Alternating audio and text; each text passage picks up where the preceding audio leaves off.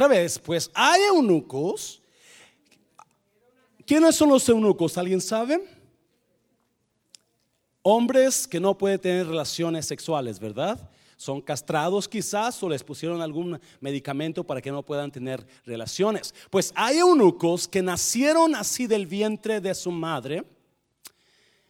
Y hay eunucos que son hechos eunucos. Mm. Y hay eunucos que mismos se hicieron eunucos por causa del reino de los cielos. Ah, wow. Otra vez. Pues hay eunucos que nacieron así. They were born that way, right? Y hay eunucos que son hechos eunucos por los hombres. Y hay eunucos que asimismo se hicieron eunucos por causa del reino de los cielos. El que sea capaz de recibir esto, que lo reciba. Padre, bendigo tu palabra en el nombre de Jesús. ¿Cuánto dicen amén? Antes de que se siente, voltea a la persona que está a un lado de usted, dígale, qué guapa se ve, qué bien se ve, hermano. Qué bien, le cayó bien el frío esta tarde, ¿verdad? Oh, yes. Puede tomar su lugar, you may be seated. Voy a, you know, estaba leyendo este versículo y y me impactó, me impactó por el mensaje que tiene. Obviamente Jesús está hablando sobre los eunucos, ¿verdad? Están hablando del matrimonio y ahí le preguntan ahí a Jesús, pues ¿quién puede ser? Y ¿quién puede durar sin casarse? ¿Verdad? Y Jesús le dice, bueno, hay tres tipos de eunucos. Hay las primeras personas que, hay personas que nacieron así, ¿verdad? No, no pueden tener relaciones con una mujer. Hay hombres, no personas, pero hombres que, que son eunucos de nacimiento. ¿Estoy yendo? Son hombres, son eunucos que así nacieron. No se les dio otra opción. ¿Recuerdas eso? No se les dio otra opción, sino que nacieron así. No, you know, no tenían, they, they, didn't have an option. They were born that way. They didn't have a say on it. No, no podían decidir ellos, hey, yo no quiero hacer, no, así nacieron. Y luego dice Jesús, pero hay otros eunucos que se hicieron por causa de los hombres. Son eunucos porque alguien los castró. Son eunucos porque alguien, ¿verdad? Les los hizo eunucos a la fuerza. Ellos son eunucos porque aún en contra de su voluntad. el primer grupo así nació, y así nació de nacimiento. Ellos no tenían opción. Ellos nunca se les dio la opción de que dijeran, no, yo no quiero nacer así. Verá, así nacieron. Los otros se hicieron eunucos en contra de lo que ellos creían, en contra de su voluntad. Right? Los hombres. Alguien los agarró, los castró a fuerzas, lo que sea. Y la tercera, y hay eunucos que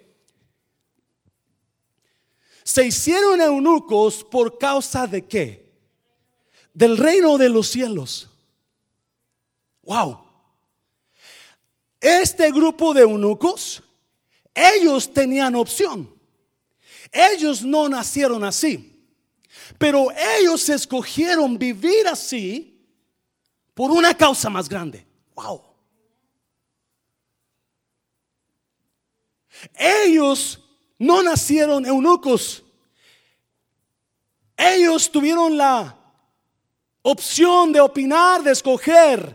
Ellos no fueron castrados a fuerzas o en contra de su voluntad. Ellos decidieron. Ellos decidieron ser eunucos por algo más grande que ellos mismos. Acuérdese de eso. Usted jovencito, young, young, lady, young man, remember this. There's a cause greater than yourself. Hay una causa más grande que lo que usted es. Hay causas en la vida que son más grandes que lo que nosotros somos.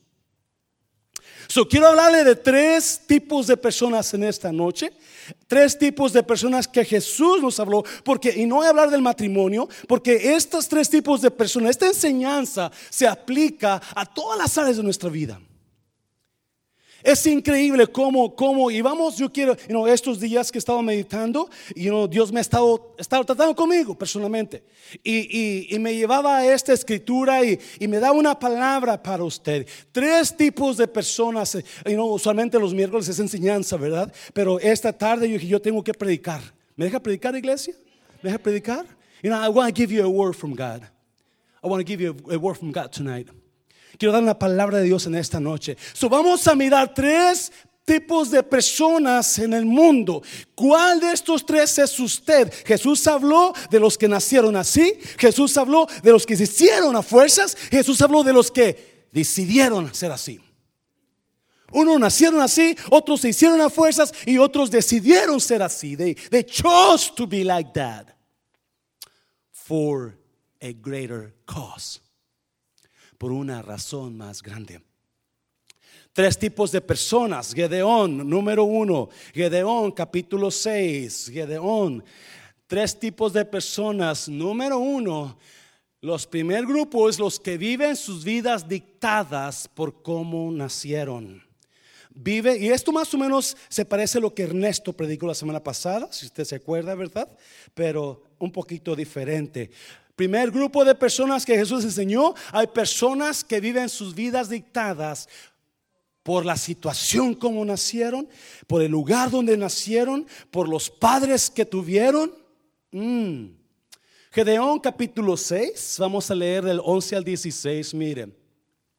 Y vino el ángel de Jehová y se sentó debajo de la encina que está en Ofra la cual era de Joás Abieserita. Y su hijo Gedeón estaba sacudiendo el trigo en el lagar para esconderlo de los madianitas. Y el ángel de Jehová se le apareció y le dijo, Jehová está contigo, varón esforzado y valiente. Si usted no conoce la historia rapiditamente, los israelitas habían pecado contra Dios, ¿verdad? ¿Se acuerda? Y, y y por su pecado, Dios les mandó enemigos, madianitas, para que les, los, los, los, los asaltaran, les quitaran su, su, grano, les quitaran su comida. So, tanto y los, los, los israelitas se escondían de los madianitas para, porque les, los, quedaban, los, los dejaban sin comida. Y usted ve, ve los versículos anteriores, los, los israelitas tenían que esconderse en las cuevas, en, en los lugares, sembraban, agarraban sus, su, su granito y a esconderse porque se iban a quedar sin nada por causa del pecado de ellos. Solo los israelitas clamaron a Dios. Clamaron, ayúdanos Dios. Mira lo que está para los madianitas. Nos están robando. So, ¿Qué hace Dios? Dios manda a un ángel a que hable con Gedeón. Y ahí está Gedeón. ¿Y dónde está Gedeón? Escondido escondido piscando el trigo, ¿verdad? De, de, sus padres, de su papá. Y el ángel de Jehová, versículo 12, se le apareció y le dijo, Jehová está contigo, varón esforzado y valiente. ¿Qué le dijo? Jehová está contigo. Dígale a alguien, Jehová está con usted, hermano. No, mire versículo 13. Y Gedeón le respondió, ah, Señor mío, si Jehová está con nosotros ¿por qué nos ha sobrevenido todo esto? ¿Alguien puede conectarse con Gedeón en esta noche? ¿Por qué estoy pasando esto, Dios? Si Dios está conmigo, ¿por qué estoy así? ¿Y dónde están todas tus maravillas que nuestros padres nos han contado diciendo, no nos sacó Jehová de Egipto y ahora Jehová nos ha desamparado y nos ha entregado en medio de los madianitas? Su Gedeón está igual que todo mundo, está escondido pensando que Dios los, los dejó. Versículo 13, 14. Y mirándole Jehová le dijo, ve con esta tu fuerza y salvarás a Israel de la mano de los madianitas. ¿Qué le dijo? Ve con esta tu fuerza y qué más? Y salvarás a Israel de la mano de los madianitas. ¿No te envío yo? Hmm. Entonces le respondió, ah, Señor mío, ¿con qué salvaré yo a Israel? He aquí, no, mire, que mi familia es que es pobre en Manasés y yo, el más chico de la casa de mi padre. Jehová le dijo, ciertamente yo estaré contigo y derrotarás a los madianitas como a un solo hombre. Wow.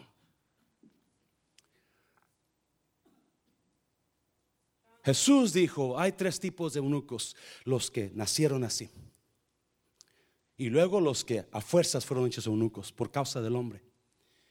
Y luego los que decidieron ser así por causa del reino de Dios. Gedeón está en el primer grupo. Gedeón está escondido, está piscando, está cosechando el trigo de su padre, pero hay una necesidad. Dios necesita usar a alguien para salvar al pueblo. Se lo voy a repetir. Dios necesita a alguien para que ayude a su pueblo. Se lo voy a repetir. Hay una necesidad. Dios necesita a alguien para que ayude al pueblo de Dios. Y Dios mira a Gedeón y dice, Él es el que me va, el que va a ayudar al pueblo. Y manda el ángel y le dice, hey, valiente, esforzado. Y Gedeón está volteando y dice, hey, ¿a quién le dices? A ti, Gedeón. Yo no sé dónde estoy, estoy escondido por miedo. Y Dios le dice, no, porque tú vas a derrotar al enemigo. Tú vas a salvar a mi pueblo. Y Gedeón le dice, wow, espérate. ¿Qué no sabes dónde nací yo? ¿Qué no sabes quién soy yo? ¿Qué no sabes quién es mi familia? ¿Qué no sabes que mi familia es la que no puede comer ni frijoles tres veces al día porque no tenemos? ¿Qué no sabes que yo soy el menor de todos los de mi casa? ¿Qué no sabes dónde estoy yo? ¿Qué no sabes que yo no tengo ninguna chance de, de que me crean? ¿Qué no sabes que yo no quiero estar ahí, pero así nací. Yo soy la persona incorrecta para llevar este pueblo a la, victoria. Yo no puedo llevar a este pueblo a la victoria porque mi familia es la equivocada. Mi pueblo es el equivocado. Yo soy el equivocado. Y es increíble cómo la historia de Gedeón se repite ahora porque hay personas que tienen un llamado de Dios, tienen un talento de Dios, tienen un don increíble de Dios, pero piensan que no son dignos porque yo no sé, quizás porque nacieron en el lugar incorrecto, en la nación incorrecta. Si tan solo hubiera salido, nacido en Estados Unidos, pastor, si tan solo tuviera papeles, si tan solo no fuera hijo de ese hombre borracho, si tan solo no fuera hija de esa mujer que anda mal. Y personas agarran lo que está pasando en sus vidas que ellos no pidieron. Acuérdense, este grupo de personas no se les pidió una opinión. Yo, yo no pedí ser hijo de Julio Mancera. Y créame, yo odiaba ser hijo de Julio Mancera y Dios lo sabe. Yo nunca quise ser como mi padre. Porque yo sabía quién era Julio Mancera. Un borracho, un mujeriego un mariachi, un hombre que no le importaban sus hijos, solamente las mujeres y la bebida. Ese era Julio. So, yo odiaba que mi padre fuera así. Y yo decía, yo no quiero ser como mi padre. Yo no quiero ser como mi padre. Y yo, y yo por, por, años, incluso aquí en Estados Unidos, cuando yo vine y me hice amigos de muchachos de la iglesia donde yo estaba asistiendo, y me decían, no, es que mi papá me ayudó para venir para acá, es que mi papá me compró un carro, es que mi papá me dijo esto, un consejo. Y yo decía, ¿por qué mi padre nunca me dio un consejo? ¿Por qué mi padre nunca me ayudó para ¿Por qué mi padre? Y yo odiaba eso de mi padre. Y yo decía, ¿por qué yo no nací de otro padre? Cuando estaba pequeño, tenía como unos 10 años, me acuerdo que andábamos mi hermano y yo limpiando la labor y éramos bien trabajadores, íbamos temprano y, le, dábamos duro a la labor. Y recuerdo que llegó un señor, se llamaba Sebastián, se llama, lo miré ahora que fuimos, y, y, y nos miró trabajar a mi hermano y a mí. Y le habla a mi papá, mi papá estaba ahí también. Y dice, Julio, él no tenía hijos, nomás una hija. Julio, vamos a hacer un trato. Préstame a uno de tus hijos por un tiempo para que me ayude. Y yo te pago a ti y le doy algo a él. Como, you véndemelo por un rato. Y yo entre mí, Dios lo sabe, yo dije, ojalá me vaya yo. Porque yo no quiero estar con mi papá. Yo quiero estar con esa persona que parece que tiene más dinero que mi papá. Porque yo pensaba que había nacido en la familia incorrecta. Yo pensé que había nacido. Yo no sé por qué mi papá es así. Yo no debía haber nacido de Julio Mancera. Cuando llegó el tiempo de que yo me fuera a la secundaria, mi papá rehusó mandarme porque un señor le dijo, yo lo voy a ayudar a que se meta al tecnológico de Tepic. Y mi papá rehusó y le papá, ¿por qué? A mí me encantaba estudiar. ¿Por qué no me mandas? Dice, porque no quiero que un día ese hombre se jacte de que por él tú fuiste algo. O no vas a estudiar. Wow. Y yo decía, ¿por qué yo nací en la casa de Julio Mancera? ¿Por qué yo no? ¿Por qué yo no? ¿Por qué yo no nací con alguien más que por lo menos me diera consejos? Por lo menos que no tomara, por lo menos que no me quitara, porque todo lo que yo ganaba cuando comencé a trabajar se lo tenía que dar a mi mamá porque mi, papá no le daba. yo comencé a trabajar y tomé lugar de padre en la casa con el dinero porque mi papá no no daba dinero. Y por años yo agarré odio contra mi padre, pensando que yo había nacido en el lugar incorrecto, pensando por qué Dios me puso en este en esta situación, por qué estoy yo así. Yo no pedí esto. Yo no pedí haber nacido así. Gedeón dice a Dios, mi familia es la más pobre. Yo soy el más pequeño. ¿Cómo le voy a hacer? ¿Cómo le voy a hacer? Y, yo no sé, quizás aquí hay jóvenes, jovencitas, jovencitos que usted ha renegado de donde vive usted. You, you, you, you, you, have anger towards your parents because, because of them, because of your father, because of your mom. Y lo has sacado y, y, no quieres y odias y, y, gritas y te rebelas contra él, contra ella, porque así es. ¿Por qué no es una familia normal? Why my parents are not normal people? They're all messed up. They're all messed up. Both of them are messed up. God, how come I'm not? I wasn't born in that house across the street. Dios, ¿por qué yo no nací de esa familia? ¿Por qué yo no soy así de esa familia? Y viene Dios con Gedeón y le dice, hey Gedeón, hombre guerrero y valiente, que adivina qué, tú eres el elegido para que, para que, para que saques a mi pueblo de la esclavitud, para que los liberes de Madián.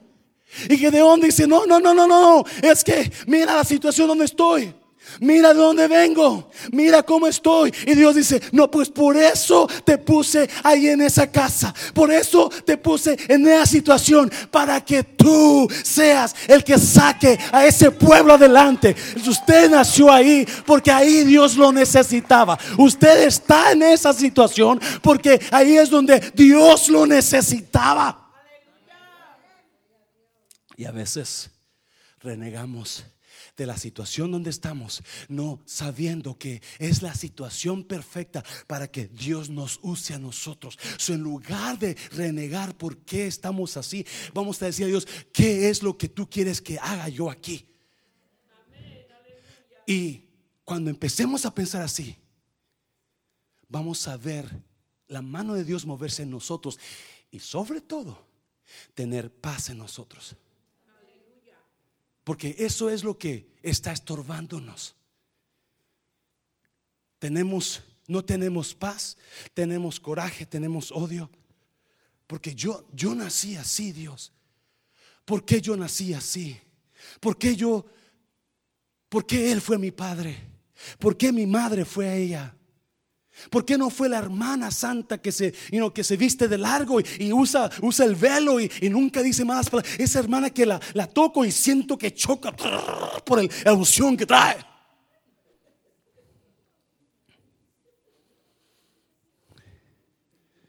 Y a veces nos renegamos por la situación donde nacimos o como nacimos. La situación que no pedimos nosotros. Y algunos están ustedes aquí. Usted sabe, usted no pidió esa situación, pero esa situación usted se le cayó. Ahí estuve en, ahí, está ahí, ahí, ahí está. Llegó a su vida esa situación. Llegó a su vida ese momento. Llegó a su vida ese problema. Usted nació en la familia equivocada. Usted piensa, es que yo no sé por qué estoy aquí.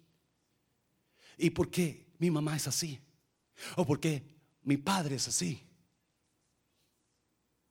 Pero ahí Dios lo puso porque así es como lo iba a llamar. Para que Dios lo llamara, usted tenía que haber nacido ahí, en ese momento, en esa familia, en ese lugar. Y eso es lo que Dios pelea con Gedeón. Y le dice, hey, tú eres ese esforzado. Y algunos se avergüenzan algunos quieren parar el ministerio, quieren parar donde Dios los llamó y quieren huir porque están enojados o porque simplemente no están contentos de haber nacido ahí o están avergonzados. Pero acuérdese, ahí es donde Dios lo necesita, ahí es donde Dios lo va a usar, ahí es donde Dios va a llamarlo a un llamado más alto. Un aplauso fuerte, Señor, lo fuerte, Señor. Tres tipos de hombres, los que nacieron así. Tres tipos de eunucos. Hay eunucos que nacieron así del vientre de su madre, pero no tiene que quedarse así. No tiene que. El segundo, Proverbios capítulo 29. Segundo, Proverbios capítulo 29. Los que viven sus vidas dictados por los demás. Si tienes miedo de la gente, la traducción en lenguaje actual, si tienes miedo de la gente, tú mismo te tiendes una trampa. Pero si confías en Dios, estarás fuera de peligro. Hmm.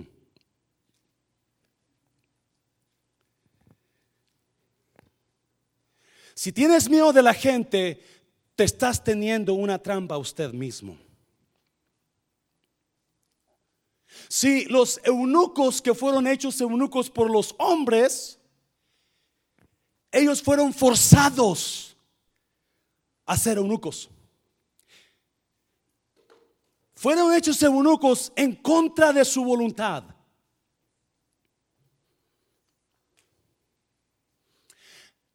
Estas personas vivían sus vidas de acuerdo a lo que los demás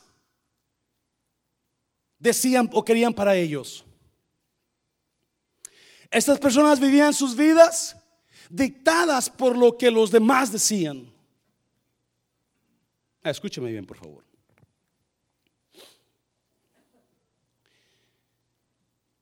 Pablo le habla a Timoteo, capítulo segunda de Timoteo 1:9, le dice Pablo a Timoteo,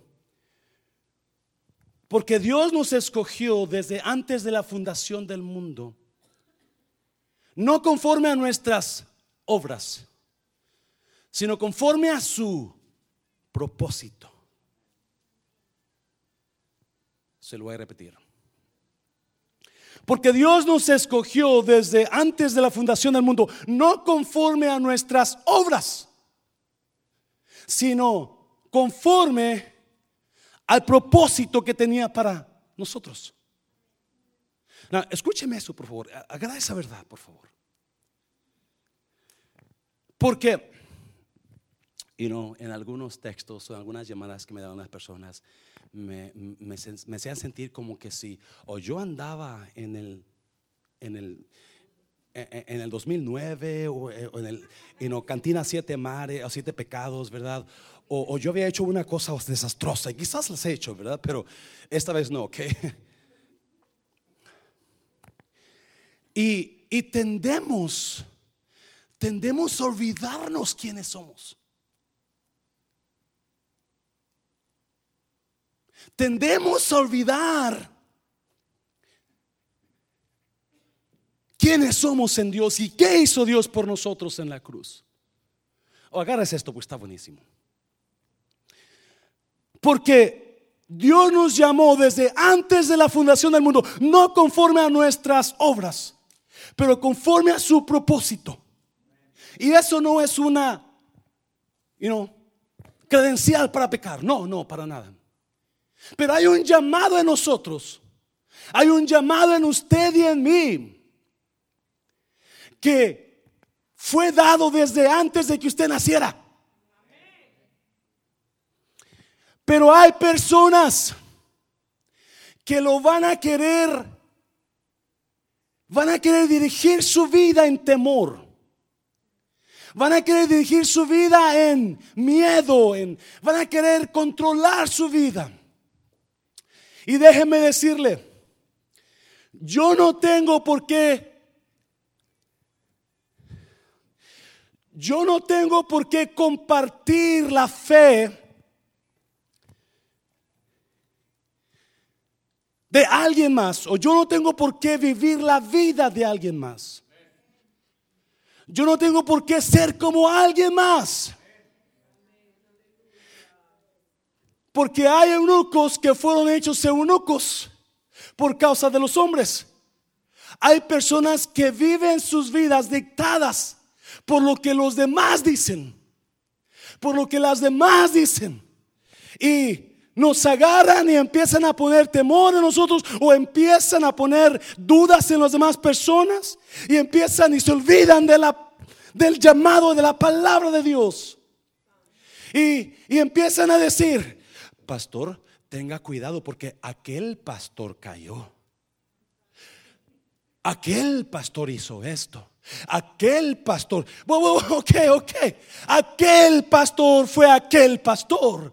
Pero yo soy un llamado de Dios. Y no porque aquel pastor cayó, este pastor va a caer también. No me malentienda, pero no me malentienda. No estamos exentos de pecado. Pero no me haga compararme con alguien más. No quiera meter miedo en mí. Pues vas a pecar y vas a caer y vas a caer. Y porque aquel pastor hizo eso, también tú lo vas a hacer. No, no, no, no, no, escúcheme. Yo soy llamado desde antes de la fundación del mundo. No conforme a lo que yo iba a hacer, pero conforme al propósito que hay de Dios para mí. Usted fue llamado con llamamiento santo. Hay un propósito. Y porque Gedeón tenía un propósito. Gedeón, el propósito de Dios para Gedeón era salvar al pueblo, era libertar al pueblo, era darle victoria. Y, no importaba en qué casa hubiera nacido, en qué situación hubiera nacido. Y por eso digo a usted que está dudando, suelte su, su llamado, suelte su llamado, libérese de dudas y diga, hay un llamado en mí.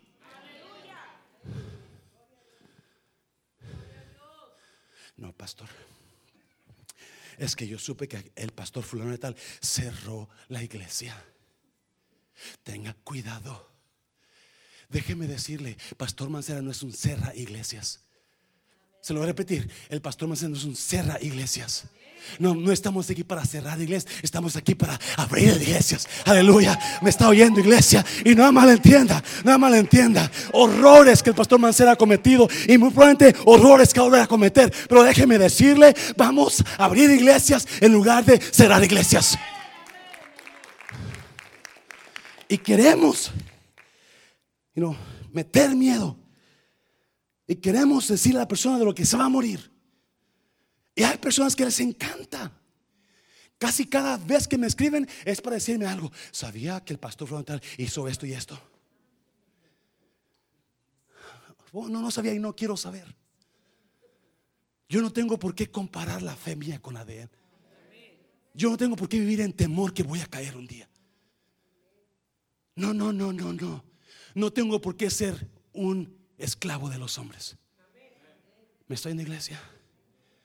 Y porque no soy esclavo de los hombres, hay una meta que lograr. Sí, en medio de errores, sí, en medio de sonceras, sí, en medio de quizás faltar un domingo en 12 años. Me está oyendo, pero el llamado está ahí. Pero la unción está ahí. Pero la carga está ahí. Pero la pasión está ahí. Y ahora más fuerte que nunca. Déselo fuerte al Señor. Oh. Los que viven sus vidas dictadas por los demás. Y nos, nos quieren hacer a sentir como que, you know, usted va a morir, usted va a cerrar, usted va a pecar, usted está en pecado, usted está esto. Pues no. ¿Por qué no me da palabra mejor, pastor? Acuerde, esta tarde me, me una persona y me dijo, pastor, mire, Dios me dio esta palabra y me dio la palabra. Wow, yes, yes. Y no le digo para que tenga compasión o para que. No, no, no, no, no, no. Se lo digo para que entienda la palabra de Dios. Es lo fuerte, Señor, es lo fuerte, Señor. Número tres. Número tres.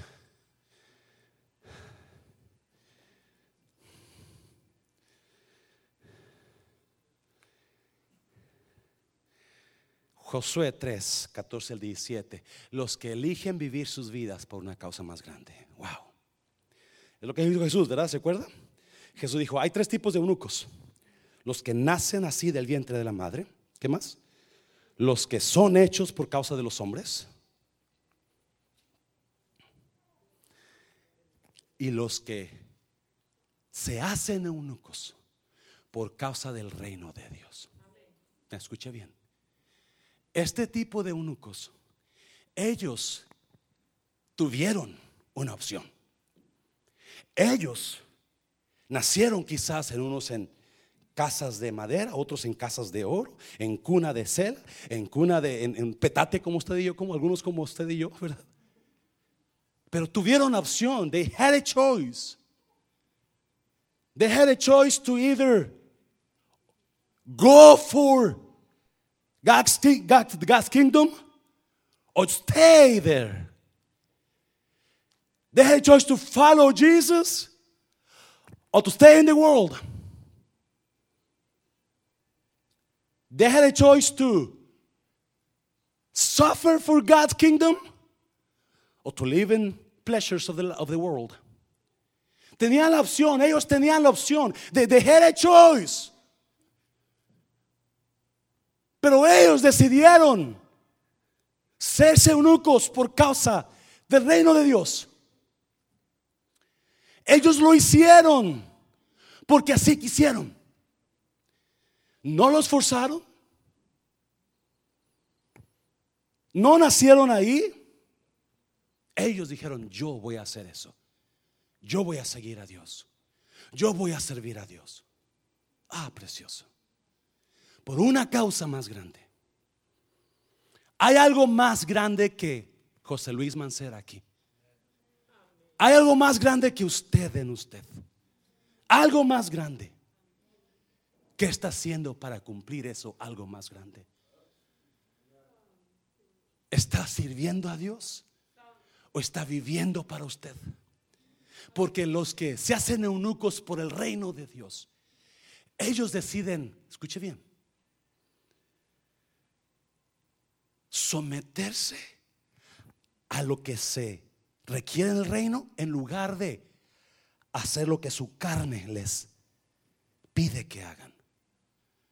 Los eunucos que se hacen eunucos por el reino de Dios, ellos tienen deseos como cualquier hombre de estar con una mujer. Pero sacrifican sus deseos por el reino de Dios. Sacrifican lo que ellos más anhelan por algo más grande. Hay algo más grande que los empuja y aunque su carne les pide otras cosas, ahí van buscando el reino.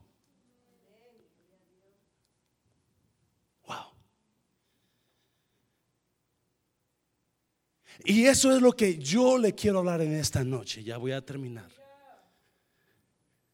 Ya voy a terminar.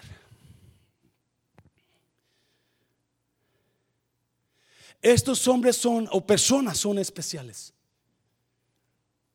Porque viven por algo más grande. Y sacrifican su carne por algo más grande. Y deciden morir a ellos por algo más grande.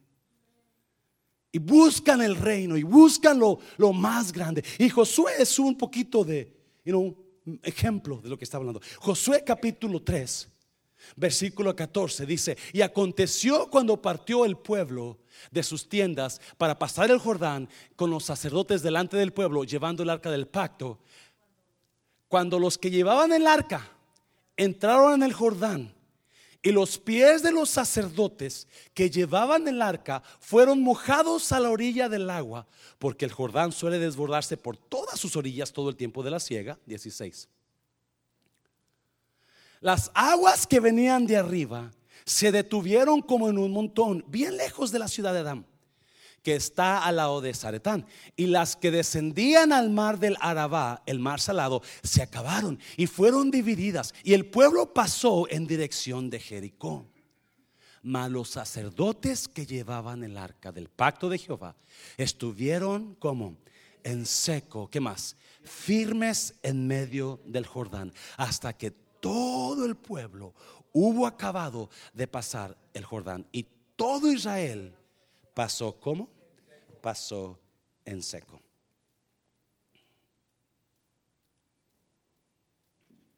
Hay eunucos que se hacen eunucos por causa del reino de los cielos. Hay eunucos que sacrifican su yo por causa de la causa que hay en ellos más grande. Hay eunucos que van a morir por esa causa y van a dar todo por esa causa. So, déjeme decirle otra vez, hay un llamado en nosotros. Hay un propósito en usted que usted necesita entender que no es opcional. ¿Me está oyendo? Aunque usted quizás nació en la familia equivocada. Usted nació en la familia equivocada, supuestamente usted, porque era la manera, escuche bien, era la manera en que Dios iba a formarlo a usted. Acuérdese, hay padres accidentales, pero nunca hijos accidentales. Para que usted naciera como es, Dios tuvo que agarrar a su mamá y a su papá porque su mamá y su papá tenían lo que se necesitaba. Su DNA, sus células, todo lo de ellos tenían lo que se necesitaba para hacerlo usted. I hope you understand this. Por eso muchas veces escuchamos en la palabra de Dios que, you fulano de tal nació de una ramera. Y cuando creció fue el rey de Israel. ¿Alguien me está entendiendo? El hecho de que usted piensa que nació en la familia equivocada no es para que usted apague su don, pero es para que usted avive su don. Porque por eso nació ahí. Oh, I hope you understand this. Por eso usted nació ahí. Por eso Dios agarró a su papá de aquel lado. Quizás era casado y quizás, o yo viudo, soltó lo que usted, pero lo juntó con su mamá. Porque Dios sabía, esa mujer y ese hombre van a hacer perfectamente lo que yo busco de Felipe Dueñas. Eso no es accidente, Felipe. Quizás en su mente es. Pero Dios sabía lo que estaba haciendo en él. Y Felipe es así porque Dios ya lo había planeado. Mire la palabra. Jeremías. Desde antes de que estuvieras en el vientre de tu madre, te escogí. Antes del vientre de tu madre. Escogí a tu mamá y a tu papá. Porque dije, estos dos van a hacer lo que necesito para esa persona. Los eunucos que son hechos eunucos por los hombres. Sí, son personas que se quedan eunucos, pero no tienen que quedarse ahí, porque aún ahí en sus circunstancias, ellos pueden soltar el temor del hombre y comenzar a buscar a Dios. Ignorar lo que la gente dice de los demás conmigo. Quieren conectar mi fe con los demás y nunca se va a poder. Mi fe es mi fe. Y los que son eunucos por el reino de Dios son los que dejan todo por la causa más grande. Josué va a entrar a la, reina, a la tierra prometida. Y viene y le dice al pueblo, alístense, mañana Dios va a hacer grandes cosas con nosotros. Los sacerdotes agarren el arca y vamos a cruzar el río. Escuche bien. Usted leyó que dice que el río en el tiempo de la cegada, cebada o cega, ciega, se inunda. De acuerdo a los historiadores, el río Jordán, la mayor parte del año está seco. Quizás tendrá unos 6, 7 pies de grande en tiempo de todo casi el año, menos en como dos meses, tiempo de la siega en tiempo de la siega hay mucha lluvia. Es cuando ese río viene bufando con una fuerza increíble y se anancha. Exactamente cuando iba a pasar Josué. Es cuando el río está con mayor fuerza. Escuche bien. Josué tiene un buen tiempo ahí en la orilla del río. Pero si usted se va para atrás, Josué duró 40 años dando vueltas tratando de entrar. ¿Alguien se acuerda, verdad? So, ¿Cuánto tiempo tiene Josué esperando para entrar? 40 años. Y en esos 40 años, Dios no le da luz verde a Josué ni a Moisés. Pero es ahora es ahora cuando le dice Dios a Josué, ahora Josué, mañana vas a pasar. Mañana Josué. Espérate. ¿Sabes qué Dios? En dos semanas más el río va a bajar. Ahorita va bien lleno. No la vamos a hacer. Vamos a esperar para que baje. Josué, mañana, hoy es el tiempo. Hoy es el tiempo. ¿Alguien me está oyendo? Josué trae delante, atrás de él miles de personas. Miles de personas que van a pasar con él. Él tiene una misión, cruzar el río.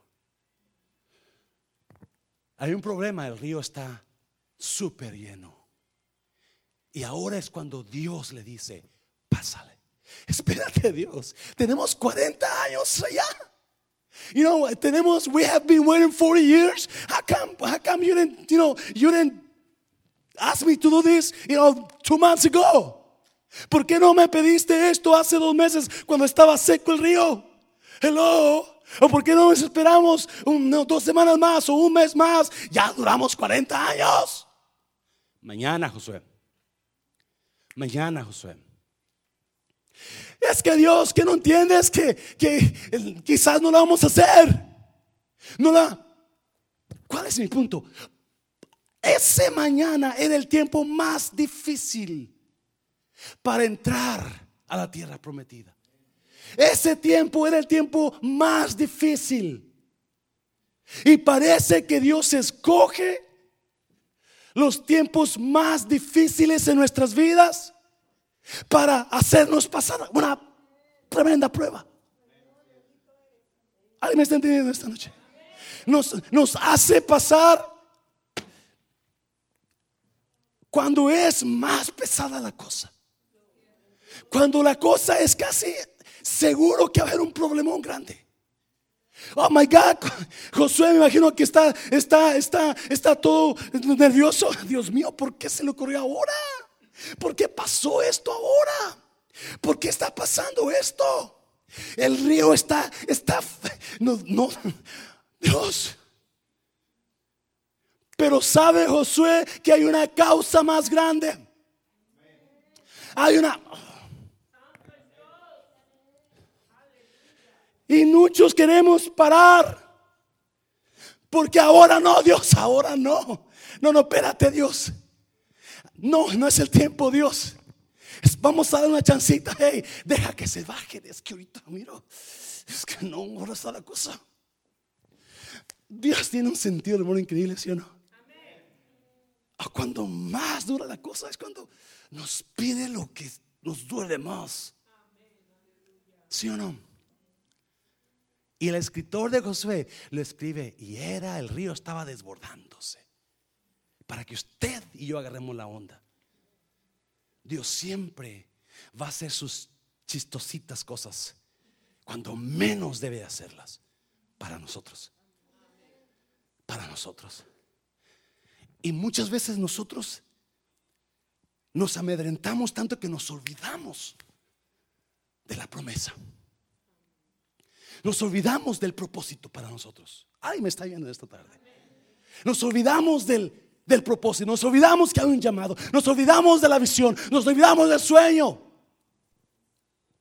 Y queremos dejar, no, yo no paso ahora. Joshua, tomorrow is the day. God, please, God, no. Let's wait. Just, just one more week, God. One more week. And I promise you, I, you know, I'll be the first one. Una semana más, Dios, una semana más. Es que no es el tiempo. Que no ves, Dios.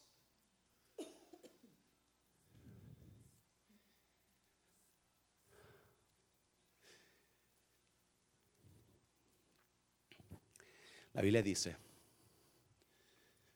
versículo 16, las aguas que venían de arriba, ¿se qué? Se detuvieron como en un montón bien lejos de la ciudad de Adán, que está al lado de Zaretán. Y las que descendían al mar del Áraba, al mar salado, se acabaron y fueron divididas. Y el pueblo pasó en cuanto los sacerdotes, ¡pum! ponen los pies, el primer pie en el agua, ¡pum! Las aguas y comenzaron a irse por otros lados. Y ahí me imagino que se hizo una, una, una barrera de agua. La naturaleza, el poder sobrenatural paró el agua para que su pueblo pasara. Escúcheme bien, por favor. Escúcheme bien, por favorcito.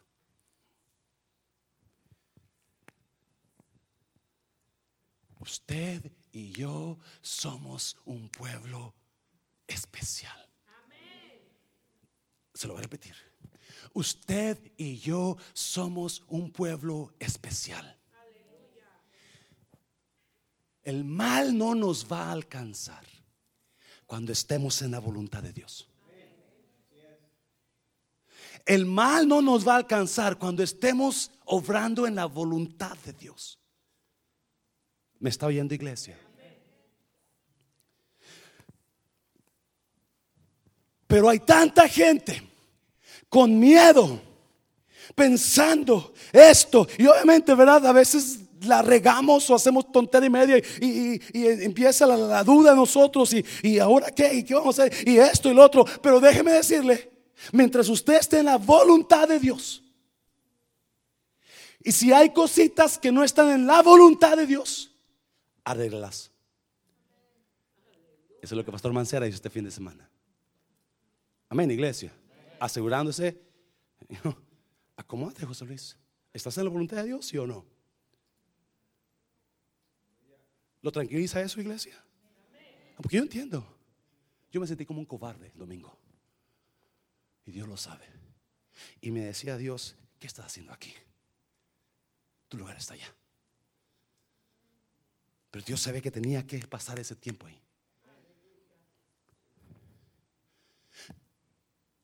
Si algo está mal en nuestras vidas, acomódelo. Acomódelo. Porque mientras usted esté en la voluntad de Dios, déjeme decirle, no hay maldición que lo alcance no hay peligro que lo alcance. Y lo que lo alcance a usted va a ser para mejorar su vida de usted. Es lo fuerte, Señor. Es lo fuerte. No hay peligro, no hay maldición, no hay maldición que lo pueda. Porque Josué está con temor. ¿Y qué, va a pasar? Pero cuando ponen los pies ahí, se paran las aguas, cubriendo, protegiendo al pueblo de Dios. Oh my God, me está oyendo, iglesia.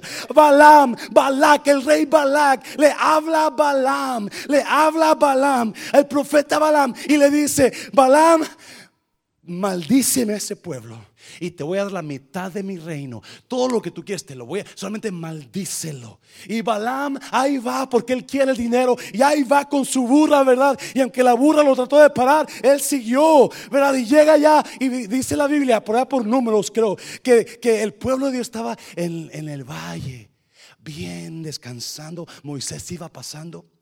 Y Balaam se pone en la loma allá y el rey Balak detrás de él. Y el rey le empieza a decir a Balaam, maldícelo, maldícelo. Empieza mal, dile que, que, que, le vaya mal, que lo remuela un tren, lo machugue bien, que le caigan rayos, que lo traiga a la tierra. Empieza a maldecir a ese pueblo. Y Balaam abre la boca, me estoy en iglesia, abre la boca. Y cuando empieza a hablar, empieza a hablar que pura que bendición. Y empezó a bendecir y empezó a dar bendición y empezó a bendecir al pueblo de Dios y empezó a decir esos son poderosos esos son increíbles esos son y Balak lo escucha y Balak lo escucha y Balak dice ay ay ay espérate no hables eso. Yo te dije que lo maldijeras no que lo bendijeras y Balaam le dice es que no puedo maldecirlo porque ese pueblo está bendito y cuando abro la boca, bendición sale de mis labios, porque nada puede maldecir al pueblo. Oh, aleluya. Yes. So saque de la mente, agarre esta palabra. Y yo soy especial de Dios. Yo soy bendito de Dios.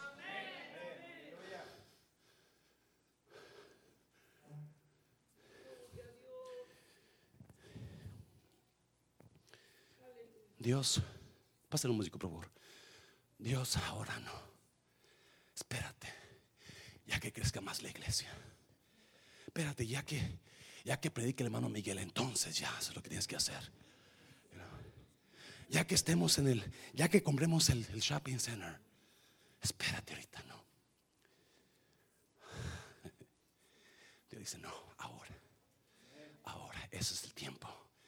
Pero es el peor. Ahora es cuando tienen que pasar. Y mire, versículo 17. Mas los sacerdotes que llevaban el arca del pacto de Jehová estuvieron en seco. ¿Cómo? Firmes en medio del río hasta que todo el pueblo hubo acabado de pasar el Jordán y todo Israel pasó en seco.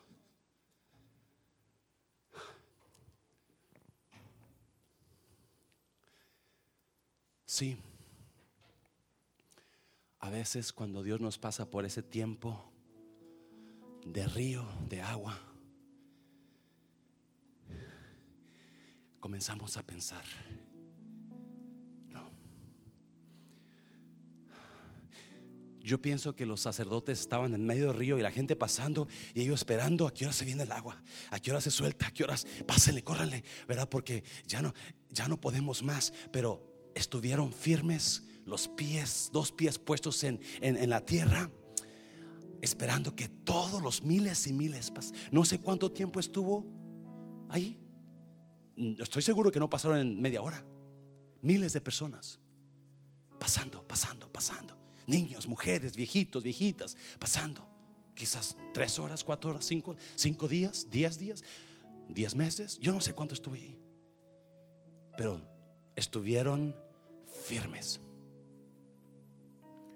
Estuvieron firmes. No se regresaron para atrás. Estuvieron firmes hasta que el propósito se cumplió. Estuvieron firmes hasta que todo mundo pasó. Estuvieron firmes. Si cosas nos van a tambalear, cosas nos van a, a sacudir. Pero acuérdese, hay un propósito. Y usted tiene que estar firme. Firme. Sí, lo va a sacudir esas cosas. los va a sentir. Dios mío, ¿a qué hora se viene? Me imagino que las aguas están allá altas, yo no sé. Creo que de ahí a, la ciudad de Adán son como 30 millas.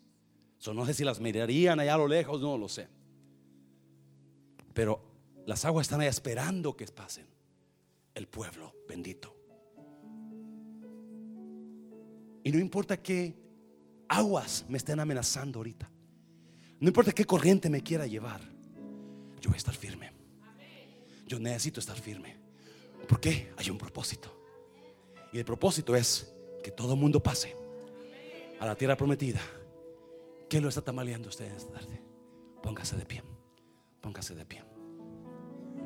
Póngase de pie. Véngase al altar.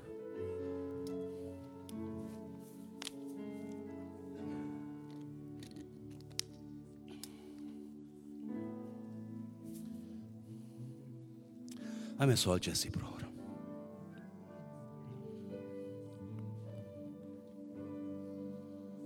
Si usted está pasando quizás dudas, si está un montón de aguas amenazándolo que se van a arremeter contra usted, ¿por qué no se pasa al altar? Hay un propósito.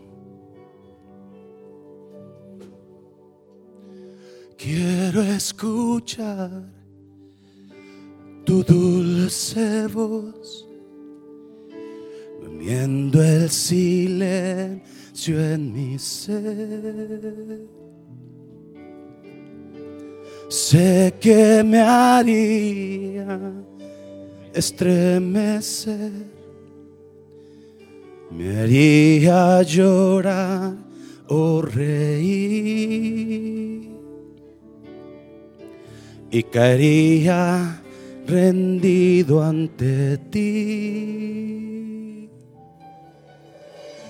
Quiero escuchar tu dulce voz rompiendo el